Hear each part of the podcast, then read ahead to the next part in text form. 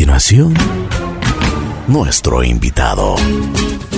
Buen día, buen día. Aquí estamos en Así es la vida.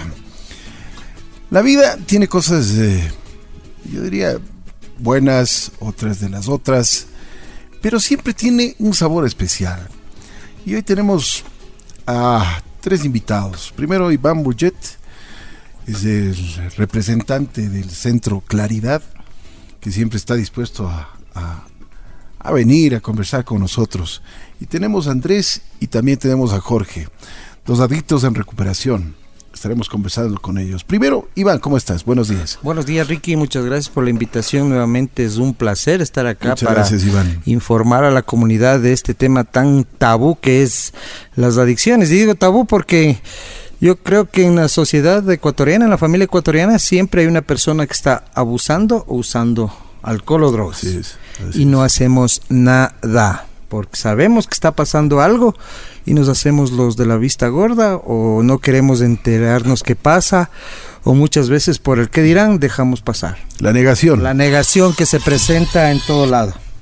Pero, sin embargo, nosotros estamos aquí justamente para dar esos tips a la comunidad para que si es que hay una persona que está con problemas dentro de la familia, eh, podemos darle una solución, podemos guiarlos más que todo y darles una, eh, un camino viable para la recuperación. Yo creo que eso es diario y es una cuestión personal. Vamos a hablar con Andrés. Primero saludamos con Andrés. ¿Cómo estás, Andrés? Buenos días. Eh, soy Andrés, alcohólico adicto en proceso de recuperación.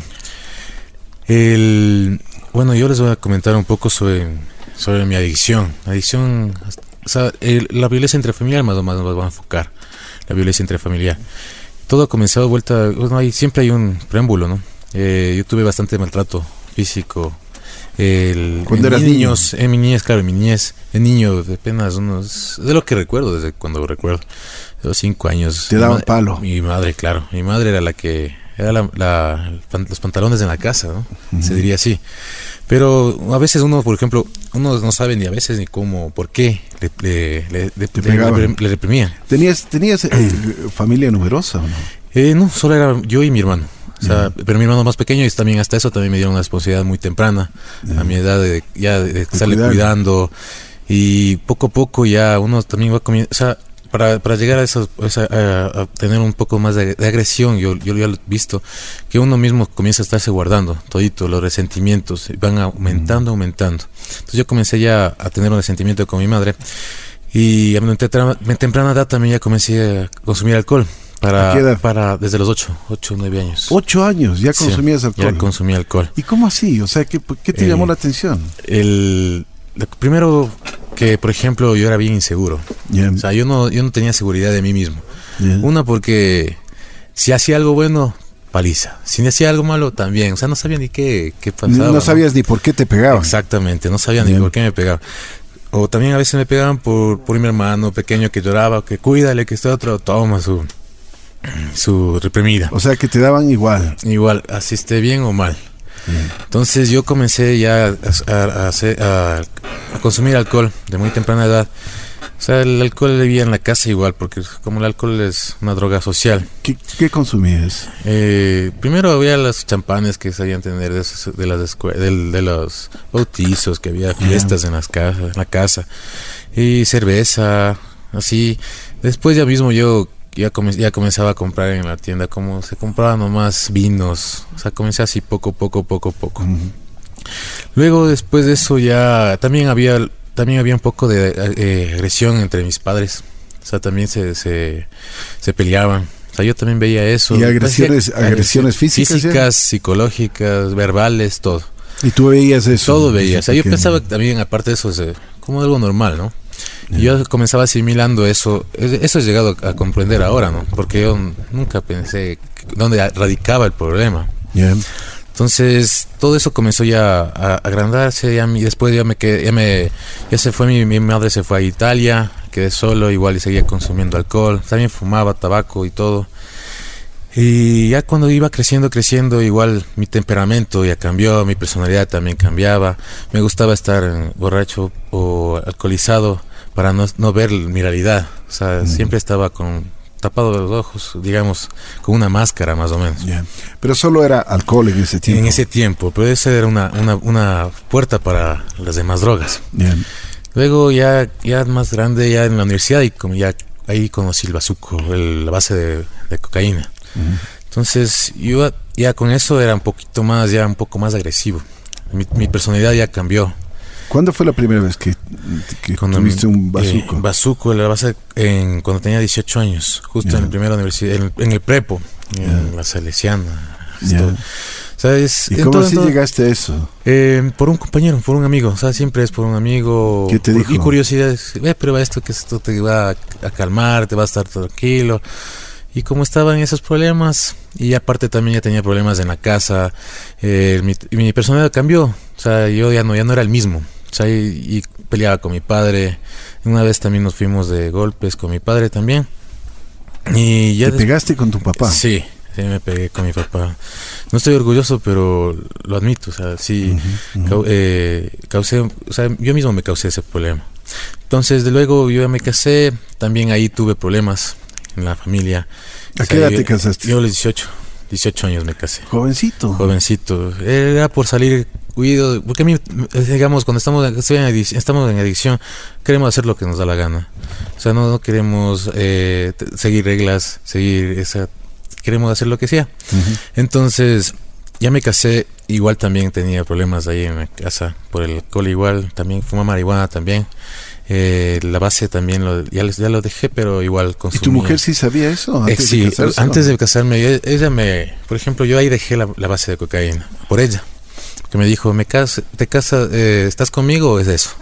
Yo lo dejé, pero lo suprimí con otra droga, con la marihuana. Eso me dejaba, digamos así, entre comillas. Ella te dejaba, marihuana. fumar marihuana. Pero igual había ese, esos típicos, ese, digamos, esos cambios de, de, humor, ira, tanta cosa que también hubo golpes. Ya comencé a hacer lo mismo que hacían en, en mi familia, hacía yo también. O sea, las mismas, digamos, los mismos esquemas, los mismos todito. Entonces yo ya comencé a alzar, faltar el respeto a mi mujer, eh, por la nada, celópata, o sea, la, adicción, digamos, del estar, estar en adicción, uno comienza ya a ser trastornado. Eh, comienza a pensar lo que no hay, o sea, a pensar todo, por ejemplo, celos mal infundados, no hay ni, ni, ni siquiera alguna parte que, digamos, yo vi esto, no, sino que uno se comienza a imaginarse tonteras y fantasías y uno comienza y ya sale el monstruo, digamos, de que es que digamos, maltratador, eh, el humillador, les humilla, todo eso. Entonces yo acarrié todo eso. Y no solamente con mi ex mujer, con ella, con ella me casé y todo. Eso fue con algunas personas, o sea, algunas mujeres que yo eh, tuve en mi vida. Este, incluso estuve en Italia, me fui a Italia, igual también tuve un problema igual de, por, por violencia allá en, Italia. Igual con una, una pareja que tuve allá eh, también fue por el alcohol, allá voltar al hachís, que es como la marihuana. Eh, también fumaba, y pero también, o sea, mejor dicho, siempre he estado, el cambio de personalidad ha sido muy, muy, muy notorio. O sea, pero ahora lo veo, porque estando sobrio. Ahora lo reconoces. Lo reconozco y lo acepto. Y, y antes nada. Antes, antes yo era muy indolente, ¿no? o sea, no, había, digamos, el eh, que me, me, digamos, me remordía. O sea, decía, ¿por qué hice esto? Pero solamente era ese instante, solamente para que me perdonen y poder seguir mi vida y nada más, para no, no sentirme solo ni nada. Pero, por ejemplo, ahora yo ya me doy cuenta bastante, digamos, ya concientizo todo lo que ha pasado, acarreado todos los problemas, porque, o sea, yo no soy así. O sea, el, yo soy una buena persona porque yo no me la he visto, pero en adicción no lo era. O sea, no, no era el, Andrés que, que, una vez fue feliz, tuvo su autoestima en alto, pero después, por, por, el, por taparlo, digamos, los problemas, taparlo con algo que no era, no era lo correcto, se hizo más problemas y más, hasta incluso mi último eh, experiencia que tuve fue, eh, digamos, sí, sí ha habido en otras personas que he atentado contra la vida de ellas o sea, le cortado, o sea, le he querido apuñalar o algo, así. Y el último también casi le, estrangulo a mi expareja. Eh, no, me, no me siento orgulloso, pero lo acepto, sí, lo hice. Pero es, estaba en adicción, estaba, estaba borracho, estaba eh, con base de cocaína igual fumado y, así digamos a tope que no, no sabía ni qué es lo que hacía porque la verdad ¿Y qué pasó ese día? ese día fue le voy a contar eh, fue un día que digamos viene dije vamos a vamos me voy a pegar unos traguitos poco de basecita poco de polvito para relajarme me acompañaron, me acompañó ella para estar todo bacán, pero... Ella, ella, ella, ella también consumía o no? Consumía, pero alcohol.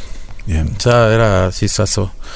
Pero al final de todo, cuando ya se acabó la, o sea, ya se acabó el, el, la sustancia, entonces uno ya se, ya me, se me fue, se me fue la, la teja, como decía. Pelaste cables. Sí, se me peló los cables. Y, y hace, digamos, el, la, incertidumbre de no, no, tener la dosis, uno ya le cambia el carácter, le cambia la personalidad. Ya estabas pensando, ya te pusiste nervioso. Ya me puse paranoico, me acordé de, celos, me acordé, o sea, hubo una vez que yo tuve un problema con ella y uno no supera, uno se guarda y se guarda y cuando ya está en esas, explota. Y yo exploté de la peor manera que no me di cuenta a qué rato eh, pasó lo que pasó, pero lo hice. O sea, estuve a punto de asesinar a mi... Pero que comenzaron a pegarse. A pegarse, claro. O sea, fue como primero peleándose, insultándose, reclamándose de uno, de la otra cosa. Esa una pelea normal, digamos, entre comillas, pero que fue hasta un poco más mayores. Después fue ya agresión ah, física. Agresión física. Luego que quise ahorcar. Después ya no me acuerdo más porque ya, ya hemos, digamos, hemos, nos hemos calmado. Pero eh, gracias a Dios. Casi le matas. Casi le mato, eso sí. Se hace así. ¿Y ella qué te decía? Mm, la verdad, si me acuerdo un poquito, eh, ella me decía, ya pues mátame. Que o sea, es, el, el, tiro es ese, ¿no? Que estando los dos ebrios y también fumando, o sea, no, nos importa nada. O sea, o sea estábamos ahí, pero sin conciencia. Y después de eso yo ya me calmé, ella me hizo calmar algo así. Y, y, la, y después del otro día yo, oh sorpresa, viene la policía porque ya me ha salido, ha salido, a buscar ayuda, ¿no? Ella. Ella, ajá. Y ya casi me meten preso de 20, 25 años creo que es. Y gracias a Dios, bueno, ahora yo sí ¿Qué Pasó? ¿Te llevaron preso? Me, o sea, me, me llevaron en... Eh, los policías al, UPC. Ella ya llegamos a un acuerdo, ella no, iba a presentar cargos y nada eh, por un dinero que le di. Entonces ahí ya se fue y, yo ya, qué pensabas?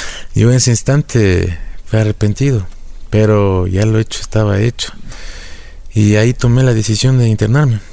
Y porque yo ya o sea, ya acabé, ya, ya, toqué, toqué, fondo, demasiado fondo, porque antes mismo yo hubiera tenido que ya recuperarme, pero no, no tenía los, las agallas para poder hacerlas.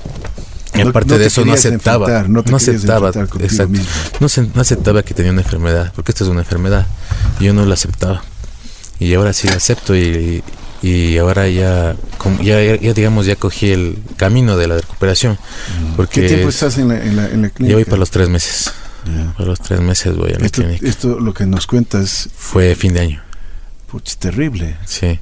O sea que pasaste un, un fin de año Tenaz, desagradable. desagradable y horrible. Con bombos y platillos. Bombos y platillos. Pero ¿y cómo te sientes? Ya bueno, llegaste al centro, llegaste bajo tu voluntad. Mi voluntad, claro. o sea, yo ya ¿Qué te decía tu, tu, familia? O sea, yo mi familia me separé mucho. Uno, uno cuando está adicto se desaparece de la familia, o sea, se hace, pero dice uno mismo, se aleja, solitario. Se, aleja solitario, pero uno mismo busca y después está ahí, ay no, pues que no me quieren, que este otro, pero uno mismo es el que busca alejarse. ¿Y tú qué hiciste? O sea, volviste con ¿a quién le importabas en ese tiempo? Yo a mi, a mi padre, mi padre, mi padre y mi, la esposa de mi papá, ellos me, me apoyaron demasiado. Ellos siempre me, me apoyaron. Ellos me apoyaron, me dijeron, ¿quieres ayuda? Y yo, yo sí, ya necesito ayuda. Y ellos me, me dijeron, vamos a buscar. y, justo llegamos a la clínica de Iván.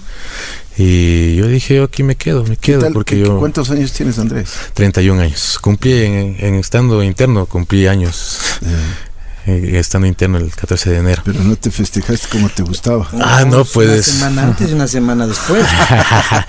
no, sí, sí fue mejor porque yo mis últimos años en adición no eran los bonitos. O sea, no, tuve solito, drogado, solito botado en, en, el carro, en un parque. Yo mismo soy en cumpleaños a mí, pero no había nadie. a mí. Pero ya estando, digamos, ya cogí esa decisión, yo me siento muy bien. ¿Cómo van las cosas? Eh, por ejemplo, estoy ya recapacitando en todo lo que hice. O sea, no, no, ya no justifico las cosas que hice, yo no justifico. Pero te puedes imaginar que con, por las adicciones que has tenido, tú le podías matar a, tu pareja y podías pasar. Claro, por eso mismo es lo 25 años. 25 años por fue femicidio sería. O sea, y sí es no tenías conciencia absolutamente no de tenía conciencia en realidad. Y ahora me estoy dando cuenta de eso sí duele duele darse cuenta por supuesto. es bien doloroso porque no, y además acabar con la vida de un ser humano o sea como tú mismo dices pegar la agresión física la agresión psicológica o sea un sinnúmero de cosas que, que, que, determinaron tu adicción no claro. No sé eso sí abrir los ojos mismo mejor, mejor dicho abrir los ojos en sobriedad es demasiado tenso, es demasiado doloroso, pero hay que aceptarlo y hay que, y hay que salir adelante en esto. O sea, no me voy a estancar en eso, pero hay que pedir también, digamos, hay un, noveno paso, ¿no? Enmendar, enmendar eh, todo el daño causado a las personas que uno hizo daño. Y eso, yo estoy en eso, estoy haciendo, estoy también eh, viendo los resentimientos, de dónde viene el problema también, porque también tengo que cambiar mi personalidad, mis, o sea, todo lo que he sido agresivo, esas cosas, y ser paciente, o sea, todo, todo, toca cambiar ahí. Y eso. La vida te está dando una nueva una nueva oportunidad, claro, eso sí, yo creo que haciendo muy bien. Esa, Te, la tienes que agarrar como sea. Sí, yo me la tengo que agarrar. Como tú mismo dices, eh, casi siempre se toca a fondo o van presos y van o están en el cementerio o en la clínica. Hospital. O hospitales. O en el abandono, nos dice. El abandono. No, ya pasé eso también, ya pasé algunas cárceles. Muy fuerte la, historia de Andrés. a, mí me gusta esto, Ricky, porque, o sea, esto no está en el Google ni en el Wikimedia, es la real. es de la vida real, como, así, es la vida, así es la vida, como dice el programa. Y valga la redundancia, no Andrés lo cuenta de una forma que lo está procesando, porque no es fácil decir, oye, casi te mato. Claro, eso mismo de que estaba con sus otras parejas que tenía, que ya sacaste cuchillo, o sea, estabas totalmente desubicado. E-, eso es parte del, del, proceso de aceptación y de reconocimiento, ¿no? Y yo creo que las personas que empezamos a reconocer todo el daño causado a medida de que estamos entrando en un en sobriedad o nosotros lo llamamos adquirir un sano juicio, eh, es doloroso, sí. No justifico, tampoco él justifica lo que haya hecho, ¿no? O sea, porque eh, ningún borracho come, bah, whatever. Sí. Pero dentro de alcohol y drogas sí hay un cambio extremo de personalidad. Es el famoso Mr. Jekyll y el Dr. Hyde. Claro voy variando, voy las emociones, los, eh, los sentimientos, la, el temperamento va cambiando. O sea, el, el, el, adicto cuando no tiene que consumir se desespera, obvio, esa es la parte de la compulsión y la obsesión que la tenemos marcada. Entonces, ¿qué pasa? Yo me vuelvo agresivo. De hecho, todo adicto es agresivo. No puedo, no estoy hablando de agresión física, pero sí de una agresión psicológica que le mates a tu mamá que no vengas tres, cuatro días y no sepa dónde estás, teniendo un celular Samsung de última tecnología y no le pegues una llamadita. Estás desaparecido. Es una, es una agresión psicológica. Claro, claro. O, llegar y blum el portazo y perdónenme la expresión, nadie me moleste, por no decir otra palabra, y te encierras en el cuarto, es agresión psicológica. o cuando te dicen, ven, eh, Juanito, ya está servida la, la merienda, no quiero esa y Bloom, agresión psicológica. ¿Qué está pasando? Que son señales que la familia a muchas veces no ve. Entonces confunde que mi hijito está en la edad del burro, o mi hijito eh, algo le pasa, o mi hijito tiene alguna situación emocional no trabajada. Pero yo creo que por ahí empieza a darse cuenta la familia que hay un consumo que hay un uso y un abuso de drogas. El cambio radical de, personalidades se, ve. Las mamitas, los papitos, ellos saben cuando a una persona le pasa algo, no se diga a los hijos, ¿no? Así es. Entonces lo que lo que estábamos comentando, esta agresión que está que está bien marcada, sea física, sea psicológica, sea verbal, es una agresión que está que, hay que trabajarla. ¿En qué sentido? O sea, el, adicto tiene que aprender a reconocer para cambiar. Y si tú quieres dejar de consumir, tienes que saber por qué consumes o por qué consumías. Una vez que nosotros ya vamos trabajando toda la parte emocional, toda la parte eh, de reconocimiento, podemos empezar a, decir, bueno, ¿qué te parece? Ya no estás con un chuchaqui moral del otro día decir, cha, perdóname, no me acuerdo lo que hice, discúlpame, que son palabras muy, muy marcadas dentro de la personalidad de un adicto, ¿no? o sea, el, el perdóname no lo vuelvo a hacer, eso es de cuántas veces lo hemos dicho, ¿no? Y cuántas veces nos hemos tirado al piso a llorar. ahora sí, perdóname, mamita, ya no lo vuelvo a hacer. Te juro por la Virgencita Santísima, si quieres me voy de rodillas al quinche, pero no lo vuelvo a hacer. Nunca lo cumple. Porque no hay conciencia. Entonces, Andrés tiene ya un poquito, no digo que, que vaya, a decir, vaya a pensar que está curado, no, un poquito de conciencia a través de lo que él habla si nosotros queremos curarnos o entender la adicción, tenemos que, hablar, tenemos que verbalizar todo lo que hemos pasado. Mira, a nadie, yo creo que si tú sientes a una persona normal y corriente aquí y le dices, oye, tú has matado a alguien, no, no va a decir nada. Pero tenemos esa capacidad de, de no tener ya esa culpa, de, de ya no cargar con ese peso. Obviamente puede haber vergüenza, que me imagino que sí, ¿no? Puede haber este un poco de ay, chuta, qué pena, de, pesar, todo eso, porque de ahí nace la recuperación del dolor que uno siente, ¿no? Y, chuta, y no es ¿Cómo te sientes, Andrés? La verdad yo me dolido por lo todo lo que he hecho. Yo no, no voy a negarlo. Pero ese, digamos, pero un poco ya más aliviado porque yo esto no le he contado a nadie. O sea, yo no he contado esto. Y esto y cuando, por ejemplo, en el programa le dice, hay que hablar para poderse salvar. Y la verdad yo estoy un poco ya más aliviado. Claro que no, yo tengo que salir y pedir perdón por algunas cosas, pero... Y tienes que luchar por tu vida. Y luchar eso, exactamente. Primero yo, segundo yo y tercero yo. Pero yo me siento un poco más tranquilo ya, o sea, qué bueno, porque y aparte de eso yo ya ya tengo centrado algo que yo no puedo ya beber ni tomar, de tomar ni fumar, ¿por qué? Porque eso me desata a mí. O sea, eso yo ya, ya lo tengo ese, es, ese es tu enemigo. Mi enemigo. Desencadena la bestia. La bestia que está dentro de mí. Sale la bestia. Sale la, el monstruo. Sí, sí. Y, eso es bueno porque mira, cuando lo reconoces, lo cuando lo reconoces, lo concientizas y tienes la convicción, o sea, así es. Sale la bestia. Bueno, Jorge, bienvenido. ¿Cómo estás? Otro adicto en recuperación. ¿Cómo estás? Buenos días. Soy Jorge, un adicto en recuperación. ¿Cómo vas? ¿Cuántos años tienes, Jorge? Tengo 28 años. 28 años. ¿Dónde naciste? Nací aquí en la ciudad de Quito. Ya. Cuéntanos un poquito tu historia. ¿Qué? Justo verás, ahorita que estaba hablando Iván y escuchaba Andrés, pensaba, ¿no? En dónde en verdad comienzan los patrones de conducta. Mucho antes de que consuman las drogas, en dónde yo comencé a ser violento y en dónde comencé a ser mitómano. Que creo que son los defectos más marcados de mi personalidad. Lo que yo quería más o menos compartirte el día de hoy, Ricky, era, sí. era el negocio de la mentira. Bien. Cómo uno llega a sobrevivir en la droga. Porque si es que estamos de acuerdo en algo, todos los adictos, es que siempre vamos a llegar al abandono total, a la miseria, al que el drogadicto en verdad provoca rechazo en la sociedad. Y tiene que buscar formas y maneras de cómo sostener su consumo porque ya no puedes sostener un trabajo normal, ya no puedes sostener una familia, ya no puedes sostener un estudio. Necesitas formas de cómo evolucionar, se le dice en la calle. Entonces yo me ponía a pensar en desde dónde comienza la mentira. Por ejemplo, yo para consumir lo que hacía era retaquear al principio, ¿no? Como todo es progresivo. ¿Qué es retaquear? Retaquear es pedir plata. Así de sencillo. Es jugar con la estupidez de la gente. ¿Entiendes? con la buena voluntad. Con la buena voluntad.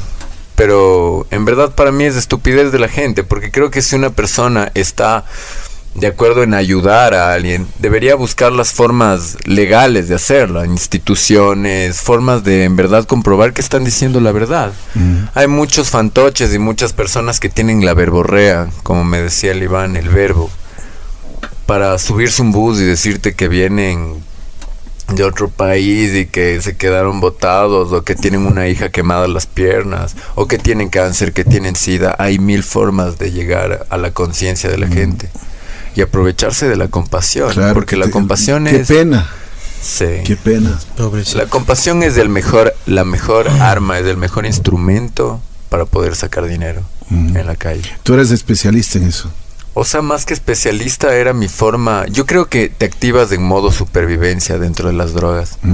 Pero yo no era un mendigo harapiento. No, no, no. Yo era un mendigo de eterno.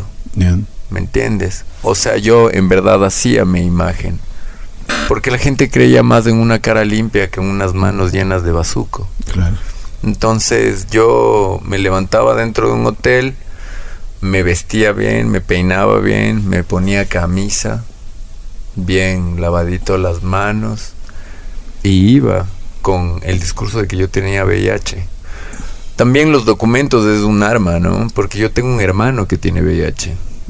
Y yo utilizaba los documentos de él yo suplantaba su personalidad, se podría decir. Entonces, digamos, por ponerte una idea, iba a una a la clínica Pichincha, que era de las que más asistía, Metropolitano, Albos Andes. Y por ejemplo, en la clínica Pichincha me iba a las salas de espera, en horas pico, en las horas del almuerzo, en las horas de la mañana. Tenía un campana que me veía que el guardia nunca subía, porque donde subía me metía en un problema legal fuertísimo. Entonces, bueno, les comenzaba a comentar, habían distintas historias, ¿no? Un día me quitaron inclusive los documentos y yo por querer seguir en la huevada me inventé que tenía una niña quemada las piernas y tengo una hija y utilicé la foto de mi hija, ¿entiendes? Y utilicé recetas médicas. Entonces es, es simplemente el verbo de decir buenas tardes, ¿cómo están? Pues bueno, el día de hoy vengo a interrumpirles la tarde porque en verdad me encuentro en un problema muy grave. En esta situación el país está completamente en la lona. Yo hace cerca de tres años me detectaron VIH. Tengo un grado 3, mi conteo de CD4 es mínimo. Y pues bueno, el trabajo que yo tengo no me da para poder seguir con mi tratamiento. El día de hoy yo necesito en verdad apelar a su conciencia, apelar a que ustedes tienen familiares que sufren con alguna enfermedad terminal.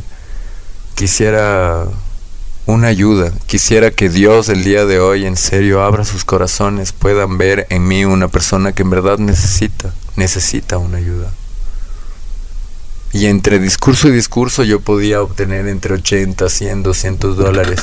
Me podían dar cheques en una iglesia, me podían dar recetas médicas, que yo me, me daban medicamento que yo vendía en farmacias.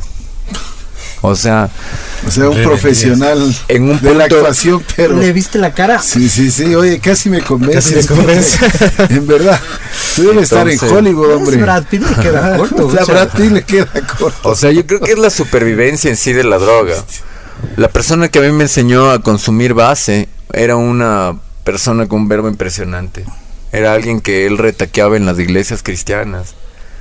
Y era impresionante cómo sacaba dinero. Él ahora está en el machangra, no tiene dentadura, lo último que sé, ¿no? La base de cocaína le consumió todo. Pero creo que... ¿Cómo terminas, no? ¿Hasta dónde puedes llegar? Pero es, es, es lo tenaz de, de, de, llegar a tener dinero fácil, ¿entiendes? Que como es tan fácil, como en verdad el trabajar te cuesta a vos ganarte 30 dólares, sacarte la, perdón la palabra, la miércoles en, en un día, 20 dólares, 30 dólares lo puedes hacer en 30 minutos tranquilamente, 80, 100 dólares. Pero esos 80, 100 dólares son para el hotel, para comprar trago, tal vez si les gustan las prostitutas para irte a donde las putas, perdón por la palabra, la expresión, pero es así, esa, esa es la verdad. Así es, así es la vida. Entonces, todo comienza a deteriorarte y tu ritmo de vida comienza cada vez a volverse más decadente. Para mí el volver a tener un trabajo digno yo cacho que fue muy difícil en un punto y todavía te puedo decir que, no me acostumbro a veces porque tengo esos patrones de conducta. Claro. Porque tengo la manipulación viva, sé cómo usar a la gente en un punto, ¿entiendes? Y eso y eso es parte también diríamos de la sintomatología de la adicción, la manipulación. O sea, el histrionismo, por ejemplo, George lo tiene muy desarrollado. Hay otro tipo de manipulación que es en base de la amenaza, de la victimización, no que téngame en pena, por Dios, eh, estoy sufriendo. y bueno, pues como dicen, la familia muchas veces les cree. Entonces yo le cuando conversaba y tenía citas con la mamá de, del Jorge, me decía, él es un actorazo. Y es verdad. Él puede vender piedras y se las vende a, los, a cualquiera, le vende piedras y se las compra y si es que no les vuelve, les vuelve a comprar, les vuelve a vender. O sea, esa parte nosotros la utilizamos ahora en beneficio. Claro. ¿Sí? Claro, George, ya si te va a hacer la publicidad, si quieren contratarle, porque él es maravillosamente, tiene una habilidad para, para hacer cerámica y, y hace cosas de en cerámica, ¿no? sí, soy artista plástico. Muy bonito, enseña en el centro, eh, tiene, tiene, sus, tiene sus, sus ventas y todo, y se mantiene. Pero más allá de todo esto, yo digo las familias, porque este, este, este programa, créeme que una, una persona me llamó, dije, yo le escuché en Radio La Bruja y lo llevó a un muchacho, porque dijo, yo creo que ahí está la solución. Y va encaminado, como dije al principio, a que la familia tome conciencia que esta es una enfermedad, que su hijo no va a poder solo ni se va a curar solo, ni usted, familia, mamita, papito, por más que se pongan de rodillas, no van a poder ayudarle. No No pueden. Entonces, tienen que saber la, tienen que saber los tips, tienen que saber las, las partes donde ya puedan ustedes como familia detectar qué está pasando en la casa eso lo podríamos hablar otro tiempo, que podemos ir de largo, pero el tema la manipulación es muy, pero muy marcado. Jorge, ¿a qué edad empezaste a consumir? Bueno, yo comencé a consumir base de cocaína a los 13 años y comencé alcohol igual a probar como entre los 8 o 9 años, sí. Yo creo que siempre fue esa búsqueda de querer ser grande, esa búsqueda de querer calzar. Y bueno, en el tratamiento que tuve en Claridad, yo llegué a contestarme muchas preguntas de quién era, en verdad, porque creo que eso es lo primero que uno tiene que saber, quién soy. Y me di cuenta, por ejemplo, de dónde venía, como te estaba explicando, mi mitomanía, mi manipulación, de dónde venían esas cuestiones, ¿no? Y me di cuenta que en mi casa existía eso, existía ese doble discurso, existía ese no mientas, siempre tienes que decir la verdad. Pero el momento en el que venía la dueña de casa a buscar el arriendo, dile que no estoy. Y me enseñaban con un doble discurso. De una u otra forma comencé a analizar de dónde vienen mis patrones de conducta, porque en verdad la droga es un detonante que hace crónico todo, que lo maximiza. Pero de dónde en verdad provienen esas pequeñas actitudes, ese mentir por miedo, porque yo me identifico con Andrés, yo tenía violencia en mi casa diestra y siniestra, o sea, yo aprendí con el cable de la plancha en agua fría, ¿entiendes? Porque ese era el castigo. Entonces, yo comencé a mentir por miedo y me di cuenta que me salía con la mía, que me salvaba con la mentira. Entonces, el problema fue cuando ya le vencía el miedo. Porque cuando ya le vencía el miedo, olvídate. Ya, ya tenía seguridad de mentir. Ya tenía la seguridad. Es que yo te decía la mentira, pero con toda la verdad. Claro, claro. Entonces esa es la cuestión. Después de un tiempo conocí las drogas y todo y justo como Iván me hablaba, porque yo estoy por una orden judicial, ¿no? Por tráfico, te comentaba. Yo pues bueno, conocí un centro de rehabilitación, pero no fue necesariamente eh, la recuperación lo que yo conocí, en verdad, ¿entiendes? O sea, para mí fue un sistema impuesto de cambias o cambias. Y si no cambias, regresas al infierno, pero no al infierno de las drogas, regresas a este infierno. Porque había mucho maltrato. Te daban palo. O sea, te daban palo por cualquier huevada. Veías gente pepeada, gente que estaba esposada al inodoro gente que le metían, imagínate, 500 miligramos de sinogan, yo creo que es un montón, y te metían dos pepas. Entonces había gente que se cacaba y se orinaba ahí mismo debajo de las gradas.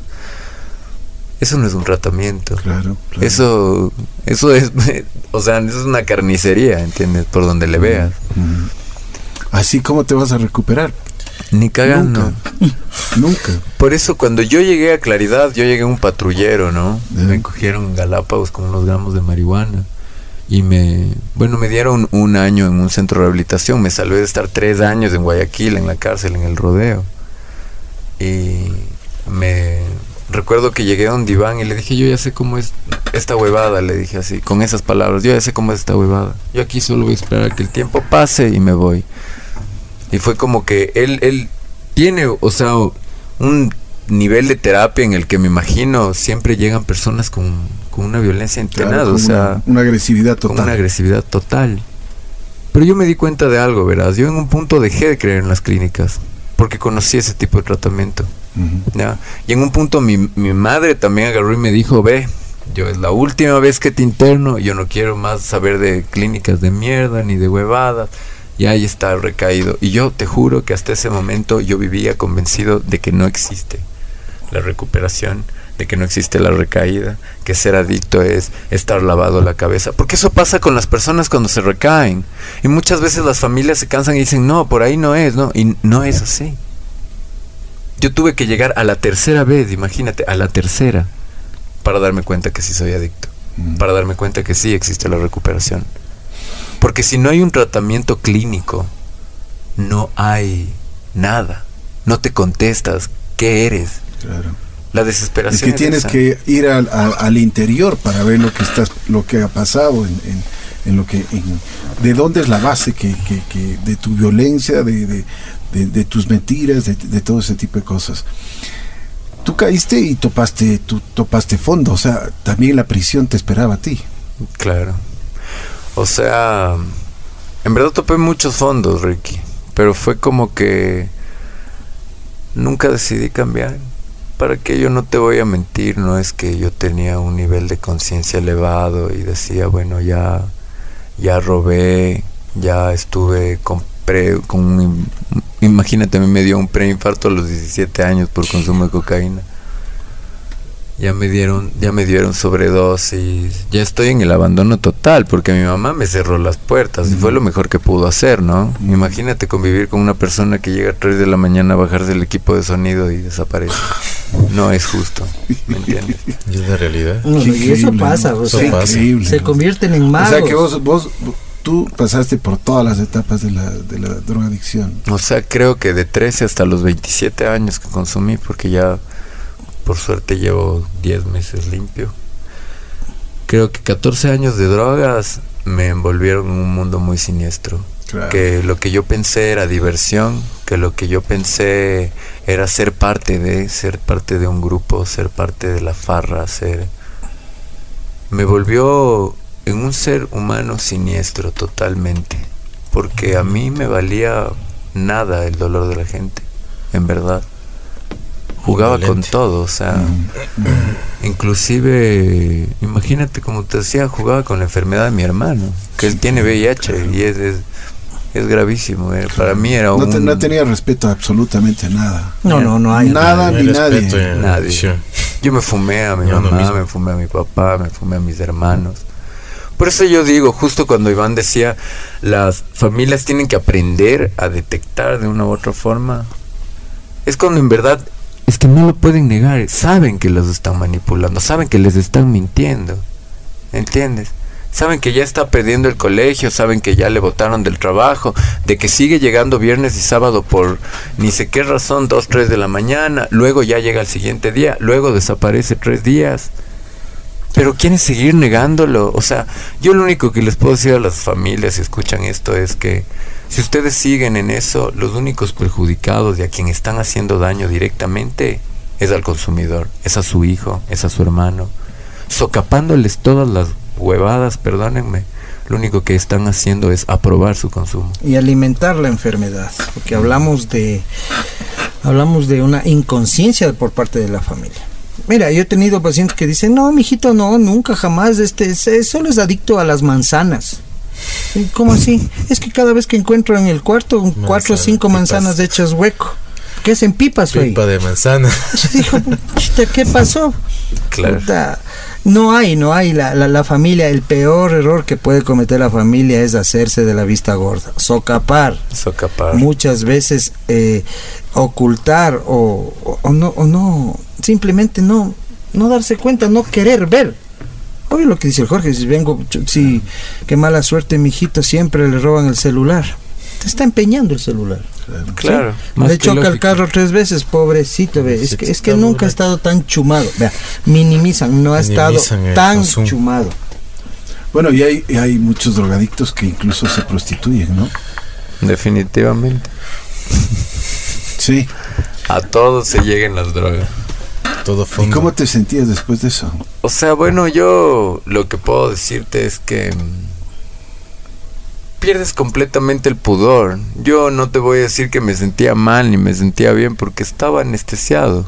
Yo lo que quería era cocaína. Mm. ¿Entiendes? Y creo que los medios ya no me daban porque te vas deteriorando. Yo cada vez tenía menos ropa, cada vez tenía menos cosas. Ya no tenía ganas ni de retaquear en un hospital. Todas las salidas se vuelven más fáciles cada vez, ¿no? Mm y comienzas a usar a las personas. Por eso te digo, no es que yo vivía víctima, no, la víctima era para usar al espectador. Porque víctima yo no me sentía. Al contrario, yo siempre alimentaba un falso orgullo de ser el, más no puedo decir malas palabras, ¿no? el más chévere. De ser el más chévere, el más bacán.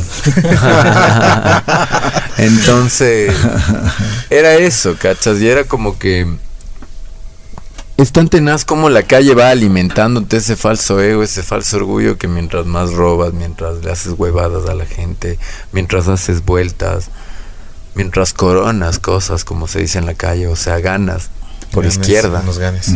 Los ganes. Es eso, ¿me entiendes? Es, va alimentando ese ego de seguir siendo cada vez más lacra en la sociedad. ¿Cachas?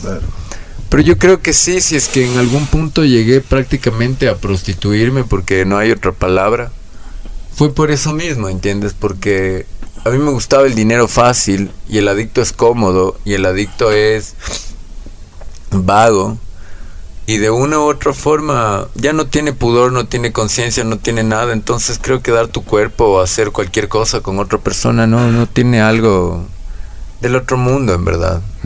No te puedo decir que a mí me dolía y que después me sentía mal y sucio, porque no era verdad. Yo ya estaba acostumbrado a usar a las personas. Jorge, ¿cómo estás ahora? Bueno, el día de hoy, porque yo vivo 24 horas. Sí, he amanecido bien, me gusta estar bien, ¿entiendes? Me gusta vivir el presente. Porque me di cuenta que yo soy una persona muy fantasiosa, me futurizo mucho. Yo no, no era tolerante a las frustraciones, nunca lo fui. Entonces para mí esto de la ideología del 24 horas, del solo por hoy, creo que es lo que calza perfecto en mi vida, ¿entiendes? Porque para mí son las metas a corto plazo lo que tengo que cumplir ahora. Es lo que me hace sostenerme un día a la vez. Porque si es que agarro y pienso de aquí en tres años, de aquí en dos años, ponte que no llegue a, qué sé yo, a tener una casa, a tener un carro. O qué sé yo, se muera mi mamá mañana. O muchas circunstancias no quiero ser proclive a, volverme a drogar, ¿entiendes? Para mí no es una opción el drogarme ahora. Puta madre, por sea lo que sea que pase en mi vida, ya no es ni siquiera pensar, cachas, en que una dosis me va a aliviar. Porque yo aprendí a sentir. Y eso fue lo más tenaz, ¿verdad? Para mí lo más duro, en verdad, fue encontrarme conmigo mismo y con todas las huevadas que me había hecho a mí no a la gente. Después vino lo que le hice a la gente. Así es. Pero el que terminó solo en un cuarto en el centro histórico, botado en un colchón lleno de fundas de polvo y lleno de botellas vacías, orinada a la pared, vomitado en el piso, fui yo. El que no estaba bañado casi tres semanas era yo. ¿Entiendes? El que estaba paranoico con un cuchillo detrás de una puerta durante más de un mes porque yo consumía todos los días. Era yo. Entonces todo ese abandono, todas esas cosas, yo creo que uno tiene que primero aprender a perdonarse a uno mismo. Así es, de acuerdo. A generar amor propio, porque si no vas a seguir creyendo que eres una basura y no vas a salir de ese viejo esquema, ¿entiendes? Como te digo el día de hoy, para mí me siento bien, he aprendido a generar dinero de maneras correctas. El trabajo dignifica al hombre, definitivamente. O sea... Y si tienes esa habilidad que, que, dice, pues deberías aprovecharla de la mejor manera, ¿no? Sí, ahora, bueno, casi toda la vida mi familia se ha dedicado al arte. Mi mamá eh, se encargaba, era orfebre, también hacía collares en Tagua, se dedicó a bordar. Toda la vida tuvo una empresa de ropa de niños. Mi hermano es cineasta, mi hermana hace diseño de modas. Y eso inclusive pasaba en mi cabeza, verás, como uno teniendo tantas herramientas y teniendo tantas virtudes, teniendo teniendo una buena familia, porque yo no tengo una mala familia, yo no soy de la calle, yo quise vivir en la calle, ¿me entiendes? Claro. ¿Cómo uno bota todo eso a la basura? O sea, yo, el día de hoy es de eso, es de eso, pero te digo que también es que necesitas un tiempo para salir de ese letargo, porque yo te juro que si afuera decidía pararme y recuperarme, podía haber llegado al mes tal vez, o tal vez a los dos meses a mucho pero con tanta cuestión dentro de mi cabeza, con tanta pregunta, con el no tener ni idea quién soy, a dónde voy, por qué me levanto todos los días. Creo que ese era el peor infierno. Las drogas me habían llevado a un vacío tan fuerte que yo prefería sentir dolor físico a sentir el dolor que tenía por dentro. Intentos de suicidio, en fin, tantas cosas que uno hace. Pero para mí es eso. O sea, el vacío era el levantarme y decir, ¿qué carajo hago aquí? O sea, ¿para qué me levanto todos los días? ¿Entiendes? Andrés y Jorge, una pregunta. ¿Alguna vez, eh, ustedes están en el centro, alguna vez se les ocurrió fugarse el centro? ¿O están convencidos de que tienen que, estar ahí, curarse y, estar mejor? bueno, yo la verdad no se me ha pasado por la cabeza eso. Porque yo quiero cambiar mi vida. O sea, yo, yo decidí y cambiar mi vida y yo no, no pienso votar todo al abandono. Porque si yo me fugo, yo voy a regresar a los mismos esquemas. voy a regresar a lo mismo. ¿Para qué? Para seguir siendo indolente, seguir, seguirme matando, mejor dicho. Yo por eso no, no, se me ha pasado por la cabeza. Más bien lo que se me pasa por la cabeza es terminar el proceso. Es dar, sacar todo de mí. Votar todo porque si me quedo con algo adentro, yo sé que puedo recaer pero la verdad, yo estoy, me mantengo constante. Sí, pasa afuera ahí. Paso también afuera, exactamente. Eh, puede, puede irse cuando quieran. Pero ¿quién pierde? ¿Quién pierde es uno, ¿Quién Pierde? O sea, yo no pierdo, porque al final ellos lo que van a regresar es a lo mismo. Y llegarán a la casa con la mentira y la excusa, no, ay, es que ya me sentí mal, o que ya, ay, ya estoy preparado. O sea, me vienen a dar terapia a mí. ¿Cómo? Y a uno de decepcionarse uno mismo. No, y más que nada, hablando de la manipulación, el, drogadicto muchas veces utiliza muchas, eh, a muchas personas personas, de muchas circunstancias, porque él nunca tiene la culpa, ¿no? O él es el angelito de todo. Y eso hay que destruir. ¿Cómo lo destruyen todo eso? Hablando. yo soy así, reconozco, a ver, yo tengo estos defectos. No hablamos de virtudes, primero yo les hago ver cuáles son sus defectos, y después las virtudes. Y si hacemos una lista, uf, se acaba el pergamino. Ni la Biblia. somos defectuosos. De hecho, el ser humano no es perfecto, es, defectuoso. Lo que te regalan las drogas es que salgan tus defectos de carácter y busques no la inteligencia, sino la suspicacia para, para lo que decía Jorge, buscar la forma de, de, sobrellevar el consumo. Nada más.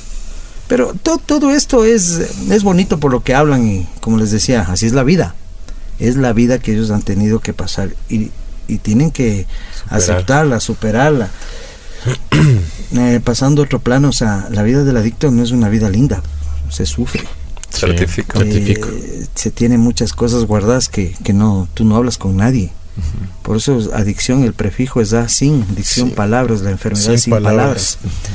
Eh, te carcome solo, o sea, llegas a llorar en un cuarto solo, llegas a desesperarte, llegas a tener ganas de suicidarte, tienes una desesperación. O sea, todo eso lo que hemos vivido lo sabemos. y, regresar a un mundo de, de, incertidumbre, de saber qué, qué, hago de mi vida, no sé, no está permitido. Yo por lo menos les digo, de aquí para adelante ya es su vida. sabrán si ustedes regresan o no, pero en cambio tienen la vida llena de oportunidades. Porque es así. O sea, si me dan una segunda oportunidad, no soy tan pendejo de cogerla y, saber qué es lo que tengo que hacer, ¿no es cierto? Primero, Tú como padre, ¿cuántas veces, y escúchame bien familia, cuántas veces le dijeron a sus hijos, cambia, por Dios, ¿qué hago? Te compro carro nuevo, te compro moto, ve, por favor, cambia, pero cambia, ya no nos haga sufrir. El muchacho está enfermo, no escucha porque está bajo los efectos de una sustancia. Cuando ellos entran en un estado ya de, más que nada, de, de recobrar un sano juicio, ya entienden pero tú no puedes hablar con una persona que está, que tiene consumo. No va a escuchar. Está enfermo. Entiendan que la enfermedad es una enfermedad que no tiene cura. Tiene un diagnóstico y tiene un tratamiento. Pero no van a poder solucionar los problemas de los padres.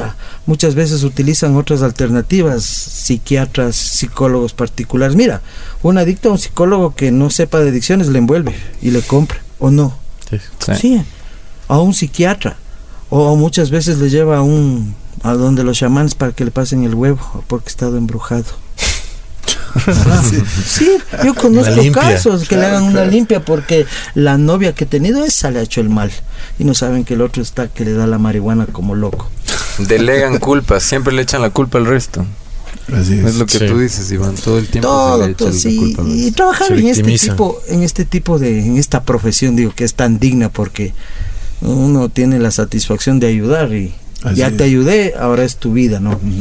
Eh, se ve muchos casos, se ve, tengo muchas familias que, que son muy queridas para mí y, me da mucha pena también cuando los muchachos no entienden y lamentablemente falleció un muchacho que, que era muy querido porque él no quiso entender, no le dio la gana. Después de que estuvo en el centro. Sí.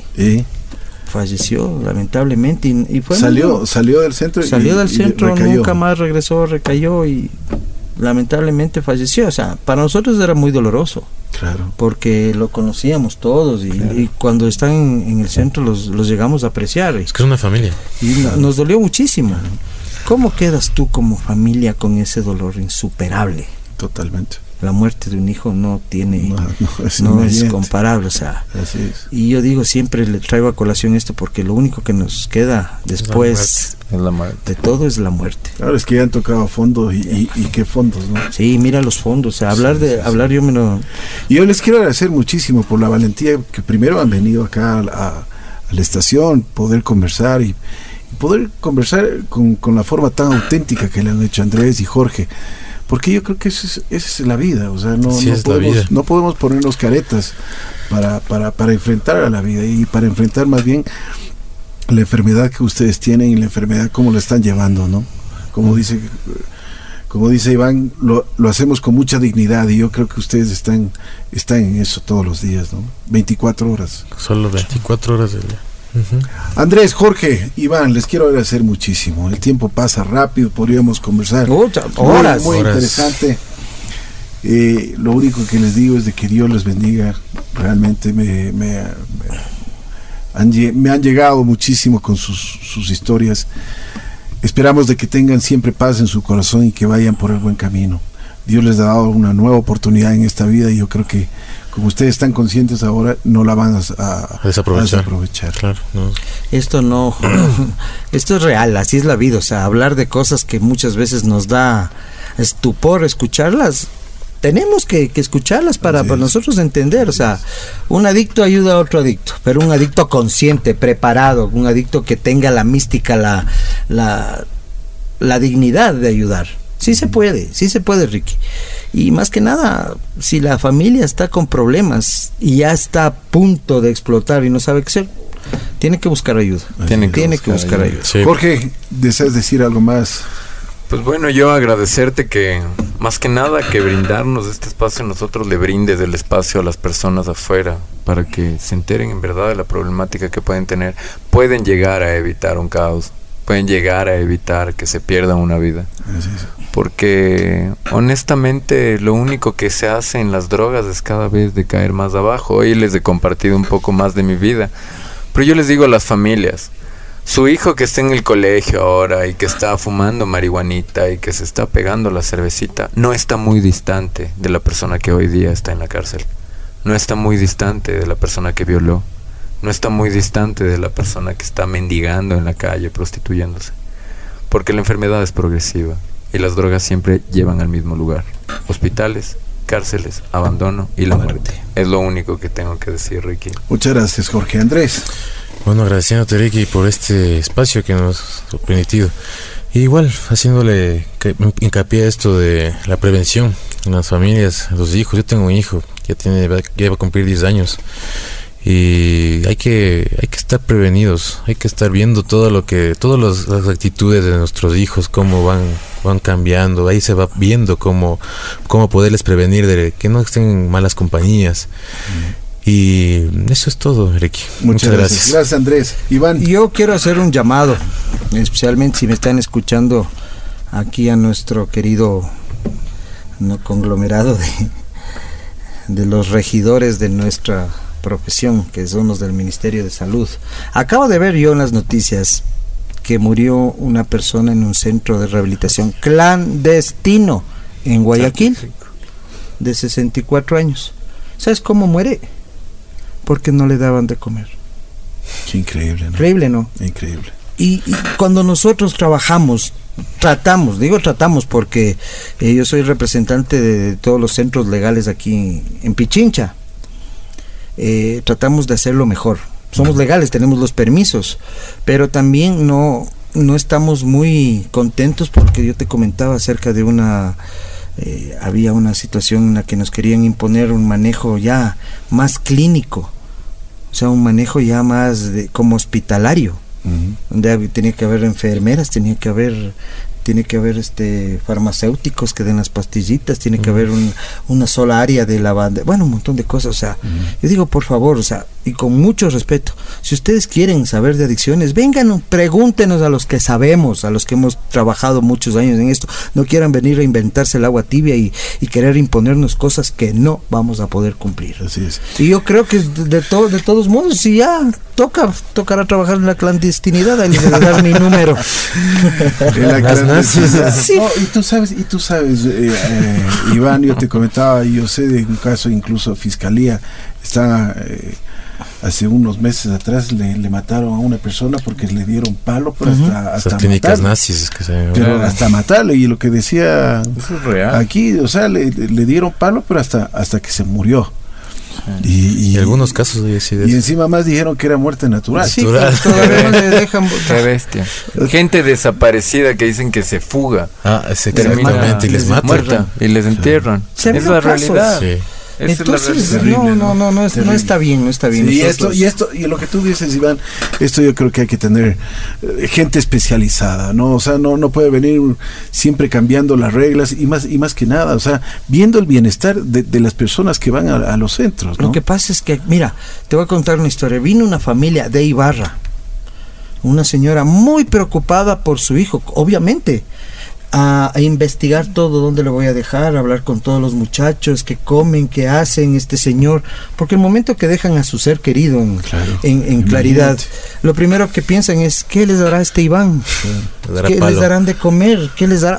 Obvio, si, es que no sé qué pasa ahí adentro, pero mi mejor eh, publicidad es, claro, mi mejor publicidad es que los muchachos pasan bien, o sea, el respeto, la consideración, la buena alimentación, la parte profesional también es muy importante, o sea, no es bonito estar encerrado, pero te toca y es la única forma como tú puedes recuperarte. Para Certifico, porque no hay más, no hay más. Entonces, yo digo, sí, o sea, ¿qué será? No, nosotros no sabemos, no nos han comunicado nada no nos han dicho absolutamente nada, no nos han socializado nada, seguiremos trabajando hasta cuando podamos. Pero vamos, vamos a estar vigilantes sobre esto siempre, mi querido Iván. Y estamos prestos, Ricky, a mí me encanta dar Muy gentil, gracias Iván, gracias, y eso es importantísimo. Gracias amigos, eh, si ustedes quieren saber algo más del Centro Claridad, por supuesto en nuestra página de en, en Facebook, así es la vida FM, o si no aquí en la estación nos pueden dar ¿Qué, teléfono?